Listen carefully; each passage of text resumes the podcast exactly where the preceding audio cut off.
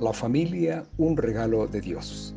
Apreciados oyentes a la distancia, les habla su amigo Jorge Barbosa Helvis y quiero compartir con ustedes estos audios y en ellos unos temas acerca de la familia.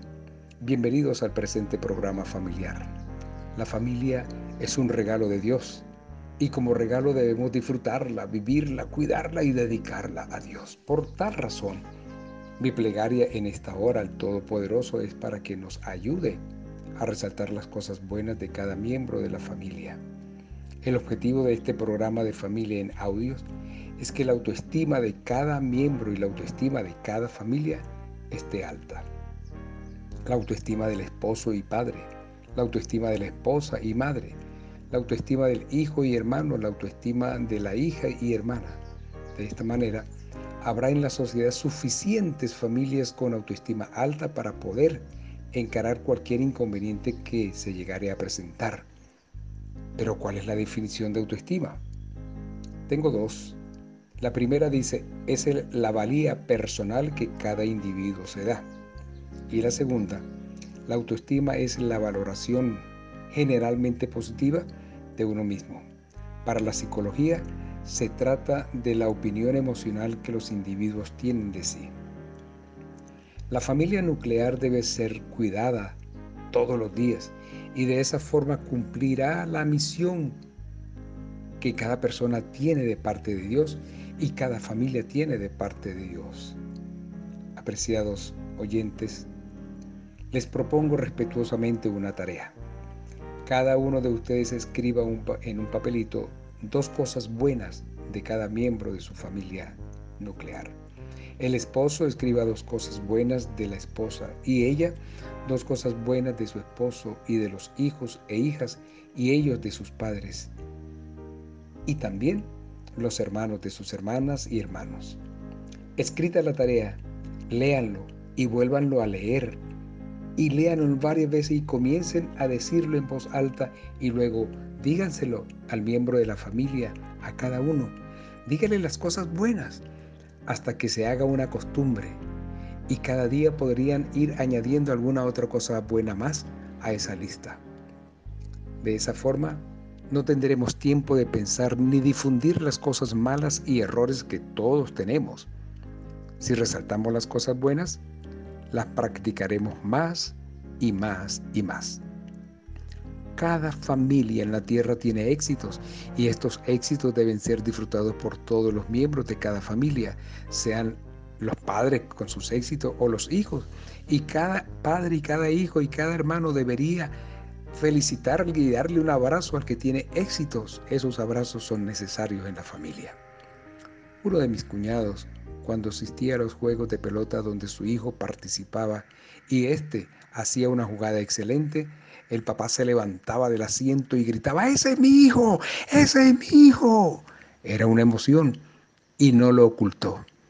Hay que decir las cosas buenas de cada miembro de la familia. Hay que decírselas mientras tenga vida y no solo frente al ataúd.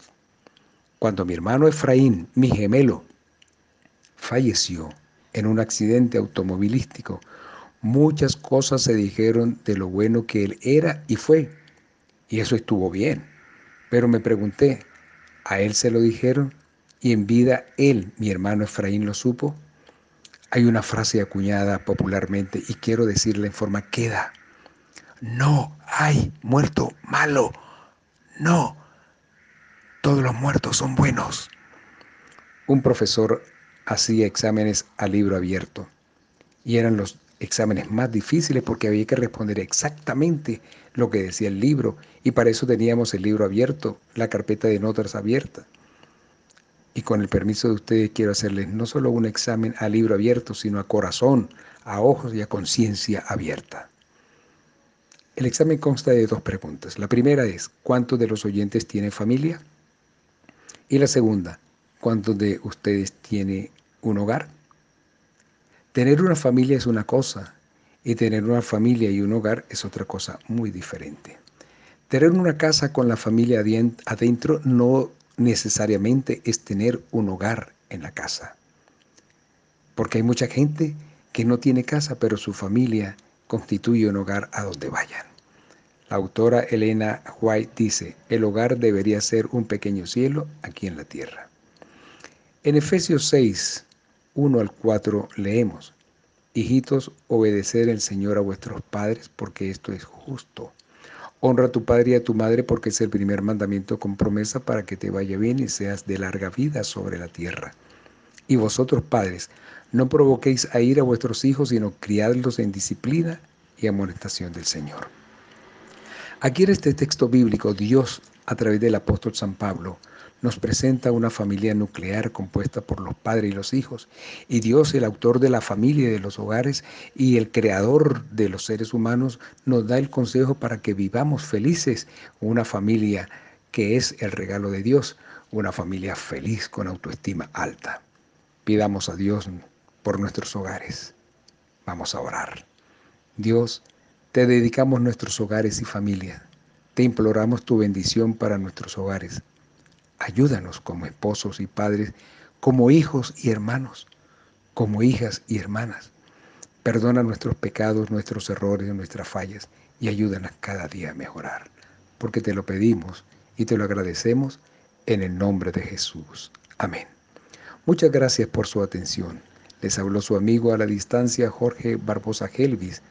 Hasta el próximo audio de La familia, un regalo de Dios. Dios nos bendiga.